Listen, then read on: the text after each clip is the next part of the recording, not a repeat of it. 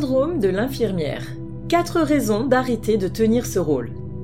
Au risque de jeter un pavé dans la mare, endosser le rôle symbolique de la servante protectrice et dévouée aux autres n'a rien de louable. Au contraire, il faut sortir au plus vite du dysfonctionnement psychologique du syndrome de l'infirmière. Sa dénomination en syndrome induit d'ailleurs son caractère pathogène, bien que le phénomène ne bénéficie pas d'une reconnaissance scientifique à proprement parler. Alors pourquoi se positionner soi-même comme l'éternelle sauveuse, l'héroïne qui va changer le destin des protégés qu'elle prend en charge? Que cache cette volonté de faire passer le bonheur d'autrui avant le sien? Voyons en quoi ce schéma problématique fragilise et met en danger ces femmes sacrificielles qui le perpétuent et découvrez les quatre bonnes raisons d'y mettre un terme. Cette réflexion est tirée d'un article du site internet www pervers-narcissique.com, dirigé par Pascal Cauder, psychanalyste et psychologue clinicien, co-auteur de l'ouvrage de référence La manipulation affective dans le couple, faire face à un pervers narcissique. Depuis plus de 30 ans, Pascal Couder et son équipe de thérapeutes spécialistes des questions autour de la manipulation sentimentale prennent en charge les victimes de PN francophones partout dans le monde grâce à la vidéoconsultation. Rendez-vous sur pervers-narcissique.com pour accéder gratuitement à une multitude de ressources précieuses. Qu'est-ce que le syndrome de l'infirmière? Le syndrome de l'infirmière est semblable au syndrome du sauveur, à ceci près que, d'une part, il concerne majoritairement les femmes, et que d'autre part, il est dénué de dimension narcissique. En effet, dans ce dernier cas, l'altruisme n'est qu'un moyen détourné de redorer sa propre estime de soi. Comment les femmes manifestent-elles leur syndrome de bonne samaritaine? Parmi les femmes qui prennent sur elles de vouloir sauver le monde à leur propre détriment, il s'agit surtout d'une pulsion inconsciente à satisfaire les autres, et par extension, à leur plaire. Ce mécanisme s'appuie sur leur grande empathie, qualité faisant parfois défaut au profil du sauveur, surtout dans le cas concerné par le triangle de Karpman, ce qui les différencie d'autant plus. Elles nourrissent l'inlassable espoir de faire la différence dans la vie de quelqu'un. Le plus souvent, leur attention se focalise sur un conjoint à problème. Ceux-ci sont généralement d'ordre affectif, comme des difficultés relationnelles, comportemental, avec des addictions par exemple, psychologique, dépression et autres formes de troubles anxieux, financiers, etc. La pseudo-infirmière s'empare de la mission de sauver cette pauvre âme égarée en déployant une énergie incroyable. Cette charge prend le pas sur ses propres besoins, quitte à risquer le burn-out ou la banqueroute.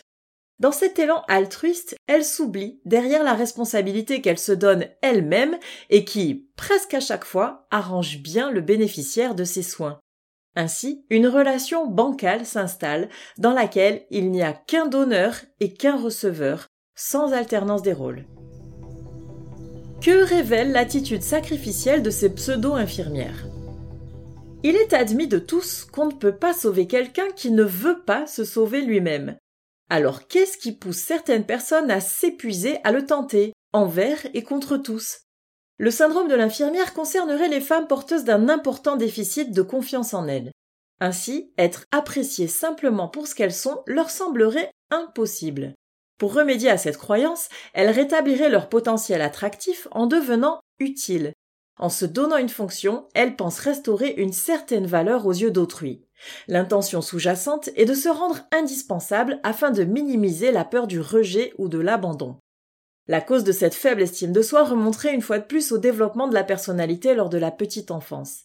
Des parents peu expressifs ou peu affectueux, ou une parentification de l'enfant inscrirait dans sa psyché l'idée qu'il n'est pas assez aimable, dans le sens étymologique du terme, c'est-à-dire digne d'être aimé. Or, pour assurer sa survie, l'humain a besoin d'appartenir à un groupe. La nécessité vitale de construire du lien social le pousserait donc à adapter sa désirabilité en s'instrumentalisant lui-même. Il existe aussi des cas de personnes ayant développé ce syndrome suite à un traumatisme qui aurait laissé en eux la pensée qu'ils ont une responsabilité vis-à-vis d'autrui, soit parce qu'ils n'ont pu empêcher un drame, soit au contraire parce qu'ils y ont joué un rôle déterminant. Pourquoi faut-il abandonner le rôle de l'infirmière? Quatre raisons. Aider son prochain est largement valorisé dans notre société. Plus le don de soi est conséquent, plus il est salué. Mais en quoi n'est-ce pas forcément une bonne chose? Et pourquoi cela retombe-t-il plus souvent sur les femmes?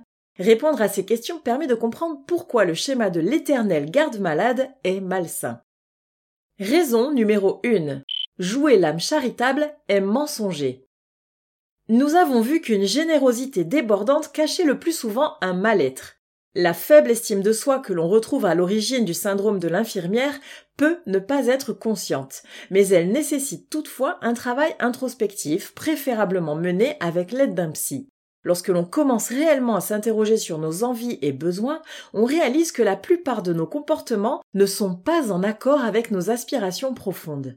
Ainsi, ne pas savoir dire non par peur de froisser, c'est non seulement se mentir à soi-même, mais également à la personne qui reçoit une réponse de complaisance. Or, sans sincérité, il ne peut y avoir de relation saine. Raison numéro 2 la quête de sauvetage de l'autre est utopique. Chacun est responsable de son propre sauvetage. En tant que psychologue clinicien, nous sommes confrontés à cette réalité au quotidien. Il appartient à chacun de se sauver lui-même.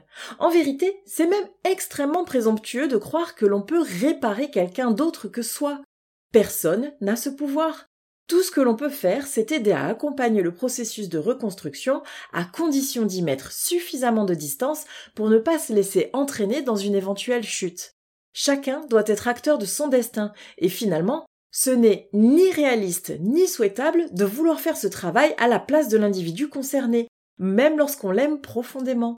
Réaliser cette limite permet de faire retomber la pression et d'éviter la culpabilité en cas de déconvenu. C'est tout simplement libérateur. Raison numéro 3. Le syndrome de l'infirmière est dévalorisant. On se concentre sur les problèmes d'autrui pour ne pas se pencher sur nos propres failles.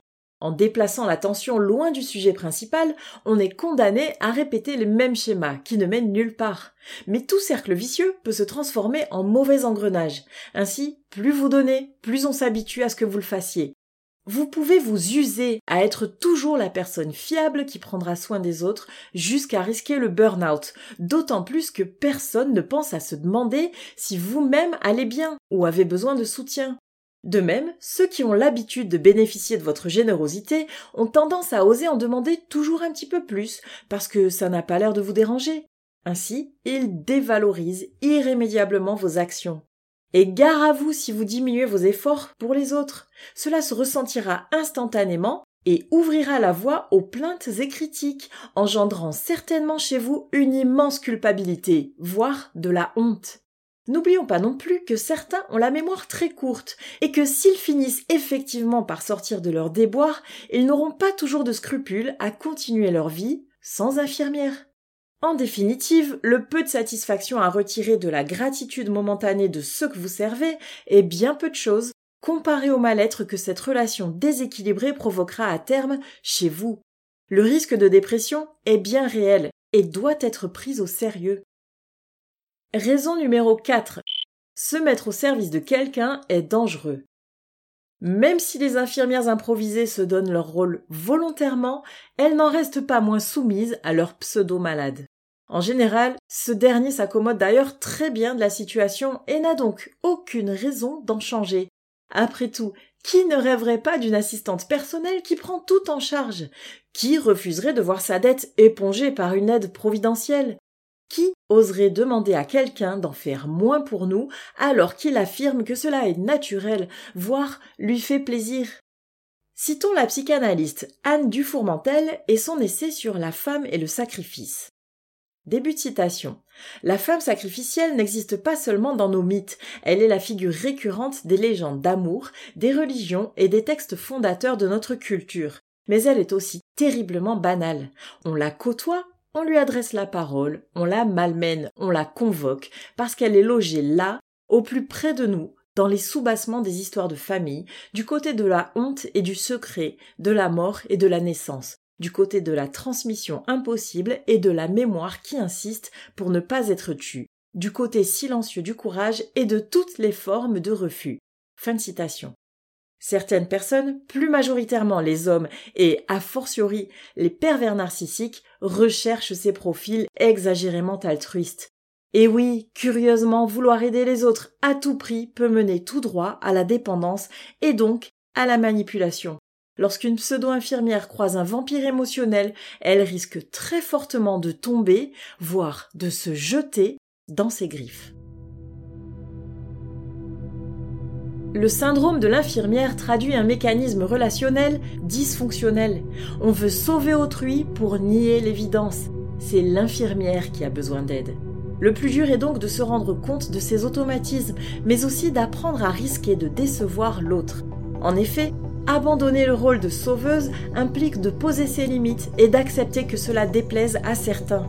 Pourtant, cela permet de faire le tri dans son entourage et de ne conserver que les personnes qui vous aiment réellement pour ce que vous êtes et non pour ce que vous faites pour eux.